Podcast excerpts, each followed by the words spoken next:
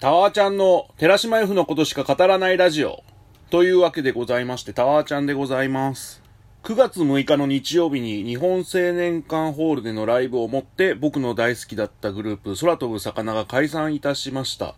で、今回はですね、タワーちゃんの空飛ぶ魚のことしか語らないラジオとしてですね、9月6日の日本青年館での空飛ぶ魚ラストワンマンライブ、安泰をレポートしたいと思います。まずですね、今回のラストライブ、日本青年館で開催されたとはいえ、客席が50%までしか埋められない状態だったんですよ。正直プレミアムチケットじゃないですか。で、空飛ぶ魚側も最前列の席を6万8000円。で、前方エリアの席を3万6800円。普通席エリアでも1万5800円という設定をして売り出したわけなんですけど、正直僕としては、その今までの歴史もあるじゃないですか。だからどうしても行きたいんですよ。で、この中でなんとなく一番当選する確率が高い席が、前方のその36,800円の席かなって思って、最初それに応募するんですよ。ただ、それが外れたんですよね。で、正直その空飛ぶ魚のライブ、いつも一緒に行ってた友人たちも、全員この前方エリアの席が外れてて、正直行けない可能性が高いなって思ったんです。で、一応その照井さんともその長い友人関係ではありますし、その半オタ関係みたいな感じはあるけど、さすがに今回ばかりは状況が状況なので、ね、さすがにその照井さんに僕らのために席用意してくれませんかなんてとても言えなかったですし、だから絶対にその A 席を当てなきゃいけないって思って二次抽選に応募したんですけど、そしたらやっとどうにか取れたって感じで、本当に危なかったですよね。ただ、その、僕は当たったんですけど、他の友人が当たったかどうかがわからなくて、で、直接聞くのも怖いじゃないですか。なんか僕一人当選してわーいとかつぶやけないですし、だから友人のそのツイッターを見て状況を伺いながら、そしたら一応いつも一緒にいたメンツ全員当選してて、もう本当にいろんな意味でめちゃめちゃほっとしました。というわけでございまして、空飛ぶ魚ラストワンマンライブ安泰。えっ、ー、と、寺口夏香さん、神崎風花さん、山崎真奈さんの空飛ぶ魚メンバーと、ギターが照井義正さんと馬場小太郎さん、ベースが照井厚正さん、キーボードが森谷和樹さんと鎌野愛さん。で、ドラムが林太郎さん。パーカッションが佐藤香織さん。そして VJ がトントンさんというメンバーで構成されたもう個人的にはそのアイドルの枠を超えて、もはやバンドと言ってもいいとは思うんですけど、その空飛ぶ魚バンドセットでのラストライブというわけで、えー、9月6日に日本青年館に行ってまいりました。でもなんかやっぱ来てほしくないというか変な気持ちではありましたね。その僕、正直その応援してたグループの解散に向き合うのっていうのが意外と初めてだったかもしれなくて、メンバーの卒業とかはあったんですけど、グループそのものがなくなるっていうのが、まあもちろんその好きだったバンドの解散とかあったんですけど、ここまで追ってたグループが解散するっていうのが、もしかしたら初めてだったかもで、だからなんかずっと変な気持ちではありましたね。で、日本青年館につきまして、まあ、いろんなお世話になった空飛ぶ魚のスタッフさんと、まあ、ディスタンスを保ちながら、軽く挨拶をしまして、で、えー、日本青年館の1階席の一番後の席だったんですけど、そこで空飛ぶ魚のラストライブ堪能させていただきました。で、空飛ぶ魚のラストライブ、まだ僕的にもちょっとまとまってない部分はあるんですけど、感想を簡潔に言いますと、もう完璧な最後だったと思いますね。空飛ぶ魚のバンドセット、その僕的には見るたびにその素晴らしさを更新していったんですけど、今回はもちろん演奏も更新していましたし、演出もちょっと凄まじすぎたというか、なんか空飛ぶ魚が6年間かけて作り上げた世界観をちゃんと終焉させたっていう意味でもほんと素晴らしいライブだったと思います。で、僕的に言うとその4時間かけて少女の成長譚というか、その一種のジュブナイルを見たような感覚になりまして、で、終わった後は、僕が見てた空飛ぶ魚はファンタジーだったのかなって思うくらい不思議な感動がありましたね。で、最初から行きますと、まずオーバーチュア的な楽曲である、ホエイルソングから始まってですね。で、1曲目がリボンなんですよね。で、この曲の始まりが、耳を澄ましたら聞こえるっていう言葉で始まるんですけど、それがいわゆる昔話で言うところの昔々みたいな、なんか壮大な物語がスタートするような感じに聞こえるんですよ。で、このリボンって曲、例えば、そのアイドルにとって勝負の舞台ってあるじゃないですか。例えば東京アイドルフェスティバルでメインのステージあるホットステージに初めて立つとき、当時はその2017年で、まあ、いわゆるそのお台場冒険王とかやってる、キャパで言うと多分1万人くらい入るレベルの広いステージに初めて立ったときに、そのラストの曲で選んだのがリボンだったんですよ。あとその TIFF の2018年のスマイルガーデンのステージが最終日の取り前だったんですよね。で、えー、大鳥が電波組インクで、鳥前が空飛ぶ魚で、その前がタスクハブファンっていう、なんというかその世代交代を感じさせるような流れだったんですけど、そこでもラストに歌われたのがリボンだったんです。あと、ビバラポップの埼玉スーパーアリーナのめちゃくちゃ広いステージでやったその第1回のラストもリボンだったりで、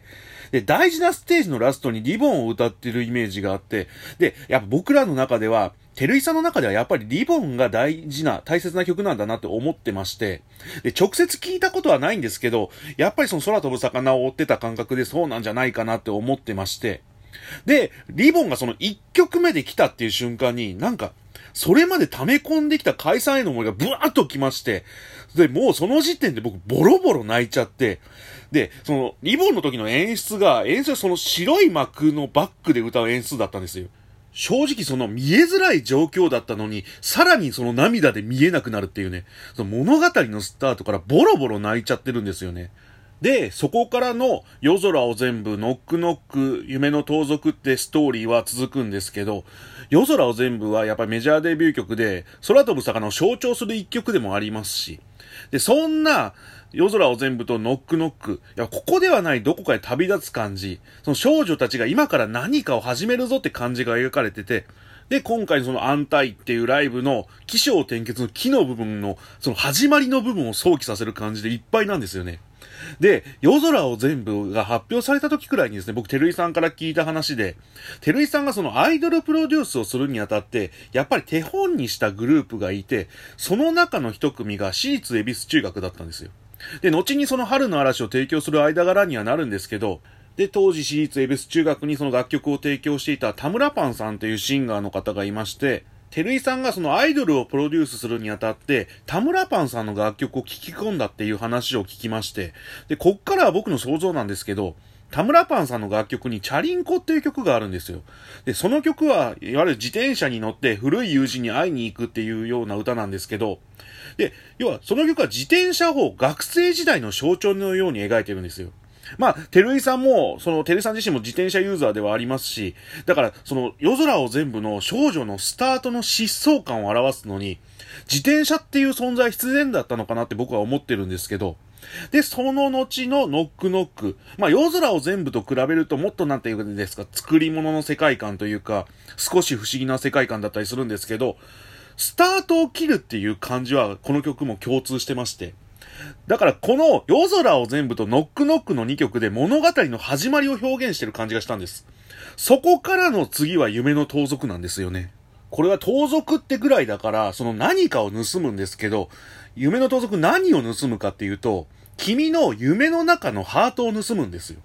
かつてその映画ルパン三世カリオストロの城でですね、銭形警部がクラリスに、奴はとんでもないものを盗んでいきました。あなたの心ですって言い放つ名シーンがありますがね、ルパン三世っていうのは、優れた芸術と泥棒は似ていると。どちらも人の心を盗む術を知っているからっていう名言を残してるんですよ。で、夢の盗賊っていうのは、空飛ぶ魚を聞いている人のハートを盗むっていう、僕、その意思表示の楽曲だと思ってまして。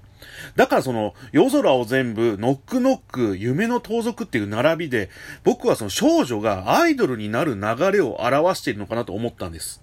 そこからですね、ライトプール、ファッション、鋭角な日常、フラッシュ、そしてブランニューブルーと続くんですけど、で、この5曲に関しては、アイドルになってからの彼女たちを表現してると思ってまして、ライトプールがですね、メジャーデビュー版のアライト EP の表題曲なんですけど、その眠れない世界の約束全部集めたら、この街のキャンパスに光の船を浮かぶって。要は、作り物の世界を歩み出そうとしてる感じが歌われてるんです。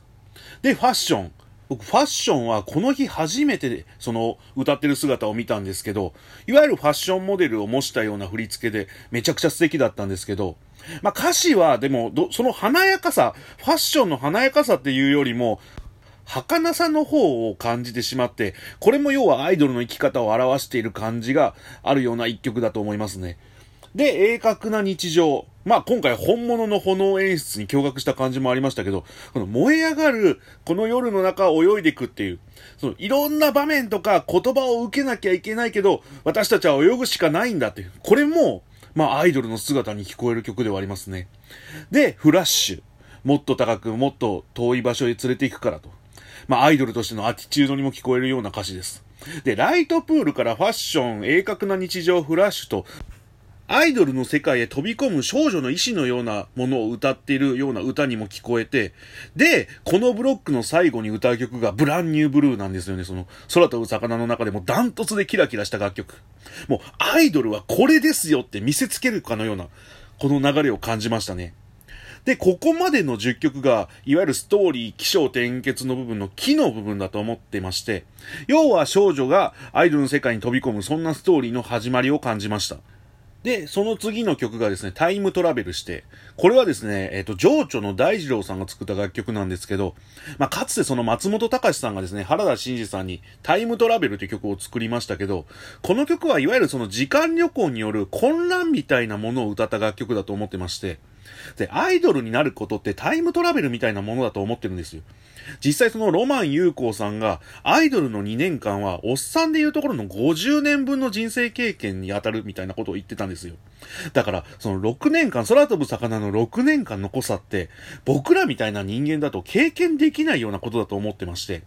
そんなアイドルというタイムトラベルの中にも、いろんな困難や障害に当たるんだっていうのを表したのがこっからのブロックだと思ってまして、で、次の曲が秘密。これはですね、僕、過去に照井さんに、これは売れるって、空飛ぶ魚の新曲を聴いた後に言った曲が2曲ありまして、で、1曲は魔法の言葉で、もう1曲はこの秘密なんですよね。で、この曲はいわゆるその秘密っていうくらいですので、世界中でたった2人だけの秘密を共有すると。だからまだ理解できない気持ちを知った瞬間っていう、そんな歌なんですよね。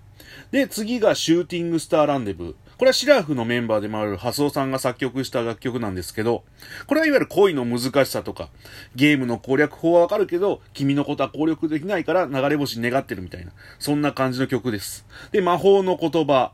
その大切な人からもらった魔法の言葉を思い出すことで、その人とのつながりを感じていますよっていう、そんな曲ですね。で、おやすみ。まあ、かつて山崎まなちゃんのその企画で8回連続歌われたことあるという、曲なんですけど、まあ、そんな曲じゃないんですけどね、いわゆるもう、ドバラードの曲なんですけど、これは、その、離れ離れになった相手のことを思って、ああの子何してるのかな今頃何してるのかなって思っているという、そんな曲です。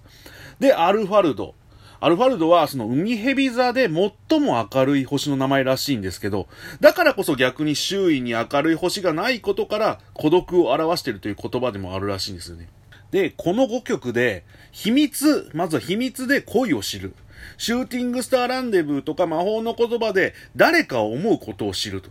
で、お休みで別れを知る。アルファルドで孤独を知る。いわゆるこの5曲で、アイドルにとっては障害になり得るかもしれない。まあ、その浅井亮さんの武道館っていう話でも描かれてましたように、少女たちは恋愛を知ることで一つ成長していくっていう流れだと思いました。で、そこから、乱反射の季節、嘘つきたちに暇はない、シルバー、マイノーツと続きます。乱反射の季節は今回そのバンドでやるのが初めての曲だったんですけど、実際その僕もオンラインで見たことはあったんですけど、実際生のライブで見るのは初めてで、で、まあ、その音も残響の感じはあるので、バンドサウンドはほんとぴったりだったなっていう印象でしたね。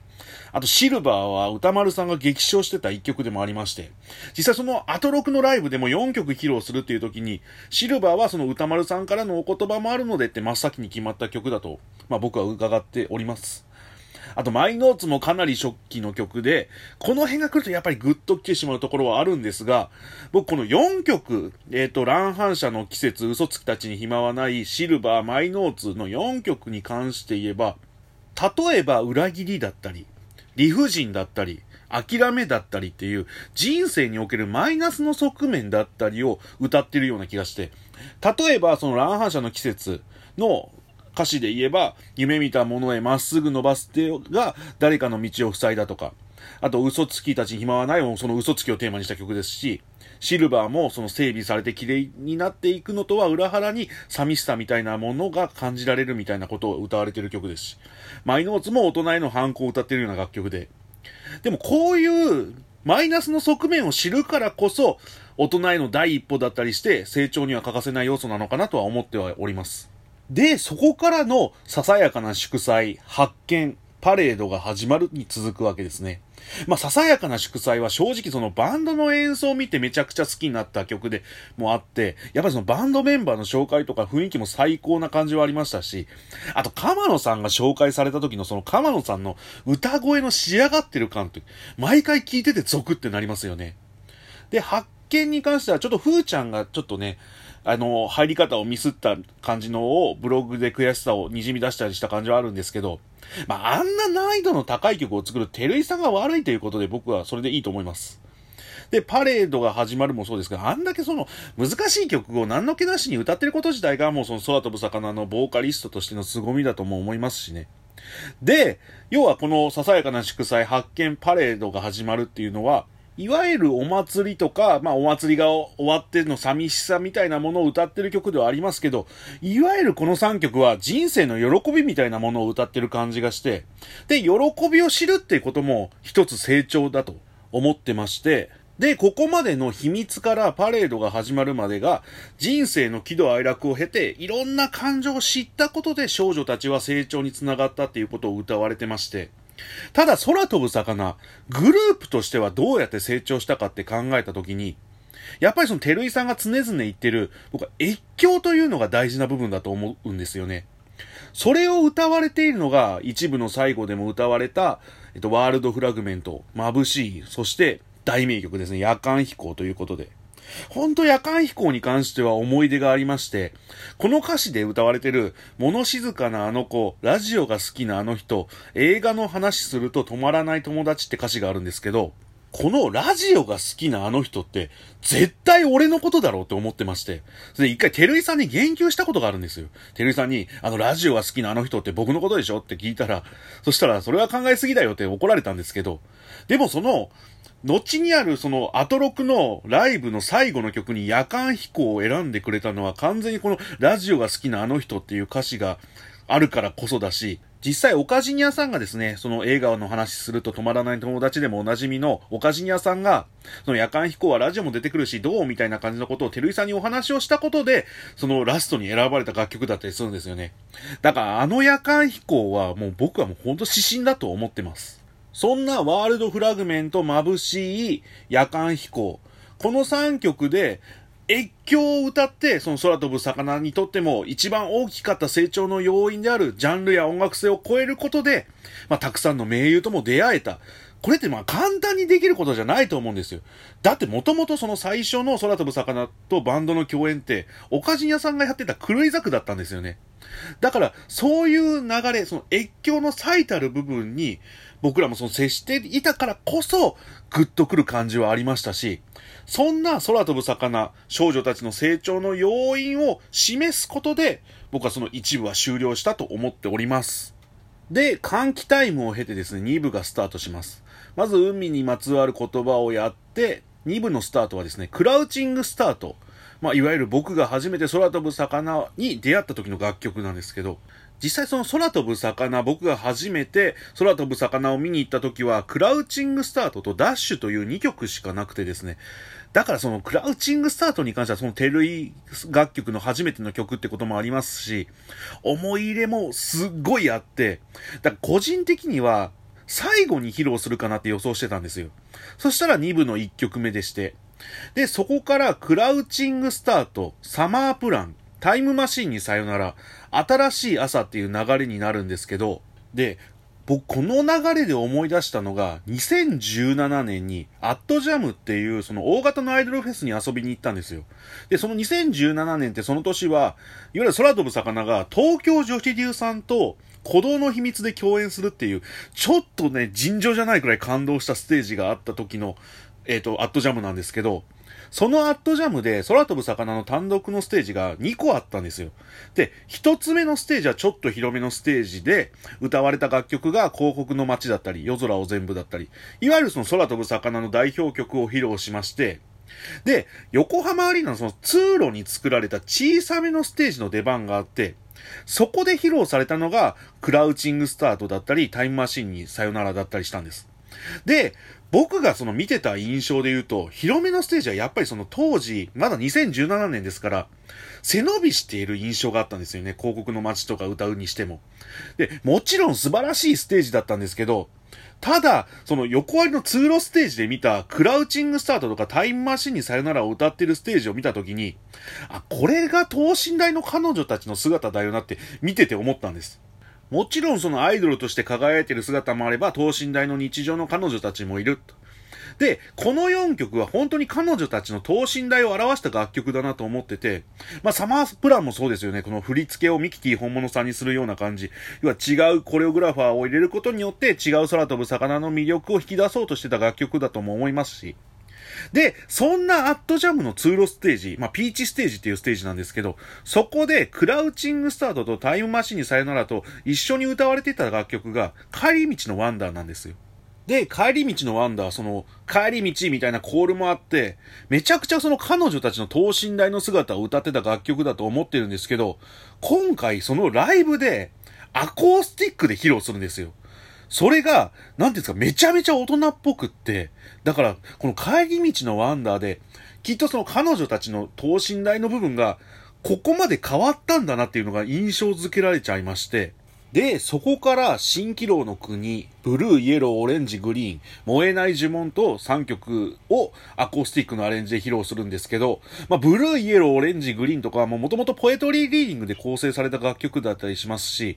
燃えない呪文はその君島大空さんが提供した楽曲で、ウレイスはその感じるような歌声を披露する曲で、やっぱアコー、それをアコースティック編成にすることで、なんですか、嫌をなく大人を感じさせるっていうか、大人になったことを感じさせてくれるような流れではありましたね。特にその蜃気楼の国に関して言うと、僕その空飛ぶ魚としてはそこまで回数聞いたことある楽曲ではないんですけど、あの、神崎風花さん、ふーちゃんがですね、マジックポップっていうソロでイベントをやったことがありまして、2回やってるんですね。その、原田鈴香さんの回と、奥津まりりさん、フィロソフィーのダンスの奥津まりりさんの回と2回やってまして、その1回目の時にですね、ソロで蜃気楼の国を歌ったことがあったんです。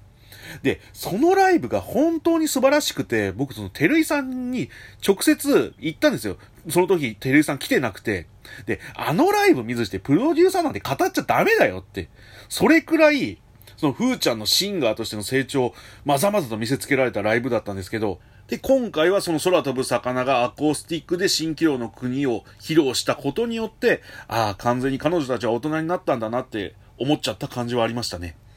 で、そこから透明な怪物ですよ。透明な怪物、その崎山宗志くんさんとのツーマンで、崎山くんさんが、その透明な怪物からサミダレにつなげて歌うみたいな、要素晴らしいステージを見させていただいたっていう記憶も非常に鮮明に残ってますが、この透明な怪物も、例えば大人になって見えなくなる存在ってあるじゃないですか。隣のトトロでもいいし、その花田少年誌でもいいし、まあ、近年で言いますと若女将は小学生とかもそういう話でしたけど、大人になると絶対に見えなくなる世界だったり、その怪物だったりがいると。だからここで透明な怪物を入れたことによって、完全に大人になったことを示していたと思ってまして。で、そこから踊り子たち。この踊り子たちに関しては僕初見だったんですけど、で、夏の扉、ありふれた群青。この2曲はマイクスタンドのパフォーマンス。で、この3曲に関しては完全に忘却を象徴してるような感じがあるんですよ。で、特にその夏の扉に関しては、初期メンバーである佐藤美代さんの卒業ライブで披露された楽曲なんですよ。で、ありふれた群青に関しては、風間レイ・マライカさん、レイちゃんのえっ、ー、と、卒業ライブで初披露された楽曲。だからなんかこの2曲をマイクスタンドで歌う感じが、うわ、そういう流れかっていうグッとくる感じはありましたね。で、このありふれた群青までで、この少女たちの成長端として、あ、もう大人になってしまったんだって。で、ここからストーリーは結末に向かうんですけど、ケセランパサランからの暇っていう流れがあったんですけど、僕正直なんとなくここまでで、要は今日は空飛ぶ魚は全曲やるんだなっていう感じはあったんですけど、僕この2曲はやるのかなってなんとなく思ってまして、特に暇に関しては、なんか披露するタイプの曲じゃないですし、そしたらあのサンプリングマシンを使っての暇の披露。僕当日その一番後ろの席にいたんですけど、3人が、ああ、暇になってきたな、みたいなことを言った瞬間に、まあ、両手を挙げましたからね。もうマジでもうちょっと完成 OK だったら、暇になってきたな、のあの瞬間に一番声出してた感じはありましたよね。それくらい上がった瞬間ではありますね。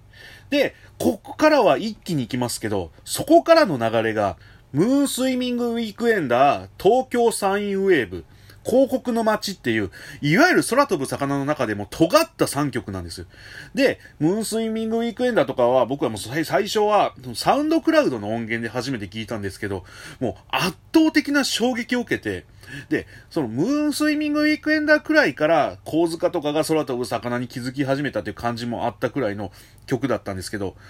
で、東京サインウェーブ。これは定期公演で初めて聞いたんですけど、終わった後に僕、照井さんに、やったなって言ったのは覚えてるくらい、もうとんでもない曲を作ったなって感じはありましたね。で、広告の街。まさに本当空飛ぶ魚を一躍有名にした楽曲でもありますけど、僕まずそのタイトルから見たんですよ、広告の街って。で、排水のなさに平熱の街っていうもう排水のなさを代表する楽曲があるんですけど、で、照井さんが街ってタイトルをつけるってことは、あ、照井さんこの広告の街に関しては本気だって思ったくらい、その僕的にもその衝撃の楽曲ではありました。で、これ、照井さんに聞いた話で、で、もともとその広告の街ってタイトル、違うタイトルだったっていう話を聞きまして、それが、いわゆるなんか、暇っていうタイトルにしようという話があったらしいんですよ。で、歌詞も、ひ、ま、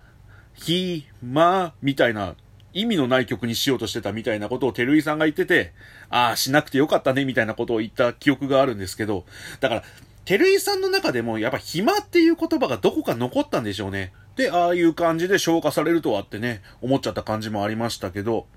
で、ここからの流れが流星の行方、そして新曲の信号って続くんですけど、ここまで来て、僕はなんとなくそのラストは、今までのそのライブを見てた感覚でも、残りはライトハウスかウォークをラストにやって、安泰で締めるのかなってなんとなく予想してたんです。で、僕完全にこのタイミングで、ニューストレンジャーの存在を忘れてて、まあ、空飛ぶ魚の楽曲の中でも一番売れたというか、そのハイスコアガールっていうアニメのテーマ曲にもなった楽曲でもありますし、でもなんか僕の中でそのニューストレンジャーもやった感じになってて、完全に飛んでたんですよ。でも、なんて言うんですかね、この楽曲の色味的に、このストーリーの終盤にニューストレンジャーは似合わないんじゃないかなと思っていまして、だから多分僕の中で飛んでた楽曲ではあったんですけど、で、僕そのなんでここでニューストレンジャーを入れたんだろうって考えたんですよ。で、このライブは4時間をかけてファンタジーを見せてるわけじゃないですか。で、空飛ぶ魚は月面の音楽隊とか、月面の遊覧船、あと月面の扉とか、タイトルに月面っていうタイトルをつけることからもわかるんですけど、空飛ぶ魚って当初はですね、月面でライブをすることを目標にしてたグループだったんですよ。で、僕はその時に気づいたのは、あ、今回のライブ、かぐや姫の物語をやろうとしてるんじゃないかって思ったんです。そしたらなんか全部話に辻褄が合ってきまして、例えばケセランパサラン、歌詞を読むとなんか更新してるような感じにも聞こえてくるんです。これは多分月と連絡を取ってるんですよ。で、ムーンスイミングウィークエンダー、東京サインウェーブ広告の街、この難易度の高めを楽曲を歌うことで、感情が爆発して失踪する。これはいわゆるかぐや姫の物語でいうところの、帝に抱かれて逃げ出したその姫の感覚を思い出させてくれるような感じに聞こえたんです。で、流星の行方。この世界が嫌になった姫の気持ちは、星の行方を追いかけるんですよ。まあ、それはきっと、月かと思って。で、えっ、ー、と、信号。遠く水平線の果てまで無数の飛行船が浮かぶという歌詞からも始まるように、きっと姫から出た何かしらの信号を捉えた月の使者たちが無数の飛行船を送り込んでくるんです。で、そこからのニューストレンジャーなんですよ。で、ニューストレンジャー、新しい訪問者っていう意味ですよ。これは、かぐや姫の物語で言うところの、天人たちを表してるんじゃないか。で、かぐや姫の物語でも、その天人たちの音楽、歌丸さんの表から引用すれば、あの、KY な音楽があるからこそ、姫がその遠くに行く恐怖だったり、寂しさだったり、そのいろんな感情を爆発させる要素になってるわけじゃないですか。だからこのタイミングでニューストレンジャーを入れることによって、不思議な感情を爆発させることが起こってるんじゃないかと思って。で、そこからのライトハウスウォーク。完全にそのストーリーを終わらせようとする楽曲につなげる。そして最後の安泰で、スモークの中で空飛ぶ魚のメンバーは消えて、あ、空飛ぶ魚は僕が描いてた幻想だったのではないかなって思わせるほどの、もう完璧な、もうほんと美しい終わり方だったりするんです。ただ、その僕そのライブを見た感じだと、その幻想のままで終わってた感じはあったんですけど、例えばなんですけど、その時折挟まれる MC、そのファンタジー感が全くないリアルな彼女たちの MC が挟まれたり、例えばそのふーちゃんが暇に対して、暇も立派な曲ですからねとか言ったりとか、あとその、明日から空飛ぶ魚じゃなくなるじゃないですか、みたいな感じのことを言った言葉に対しての、なっちゃんとまなちゃんが言った、明日は寝ましょうっていう言葉とか、その時折リアルな感じが挟まれるのも、うってなっちゃって、で、僕その配信の映像も見たんですよね。安泰のそのラスト。で、その、スモークが焚かれていく中で、3人の顔がアップで映るんですよ。その時に3人とも笑ってるんですよね。で、その笑顔を見た時に、あ、なんか、これで終わりじゃなくて、彼女たちの人生はこれからも続くんだってなんとなく思って、だからそれ、これファンタジーなんかじゃないんだって思ったというか、例えが間違ってるかもしれないんですけど、アマちゃんが紅白に出た時に、アマちゃんの出演者全員がそのファンタジーを貫こうとしたんですけど、感謝の気持ちが溢れ返って、翌日に橋本愛さんがブログで紅白のことを書くんです。そのブログめちゃくちゃ素晴らしかったんですけど、その時の感じになんとなく似てるんです。まあちょっとわかりづらくてあれなんですけど、だからそのいろんな意味で感情をかき混ぜられた、そんなラストライブではありました。というわけで、えー、空飛ぶ魚のラストライブ安泰。まあ、僕のファンタジーだって思った部分を中心に話したんですけど、途中の MC でですね、まなちゃんが、照井さんへの感謝の言葉を語ってたんです。それは、要は、その、てるいさんがいい曲を作ってくれたおかげで、私たちはここまで来れましたみたいな感じだったんですよね。だから、てるいさんがいなければ、私たちはここまで来れてませんよっていうことを言ってたんですけど、でも、それはなんていうんですか、僕らにとっては全く逆で、そのずっと照井さんを追ってきた人間としては、照井義正がここまですごい音楽家になったのは、間違いなく空飛ぶ魚に出会ってからだし、空飛ぶ魚に出会ってなければ、こんな大きな舞台でギターを弾いている照井義正の姿は見れなかったと思うんですよ。だから僕はその照井さんの友人として、空飛ぶ魚に照井義正をここまで連れてってくれてありがとうっていう感謝の思いで、ほんといっぱいではありますね。ね、なんかちょっと寂しくなってきちゃった感じはあるんですけど、本当空飛ぶ魚のいた6年間、本当楽しい6年間ではありました。というわけでございまして、空飛ぶ魚のラストワンマンライブ安泰の感想は、ここで締めたいと思います。以上、タワーちゃんでした。また明日。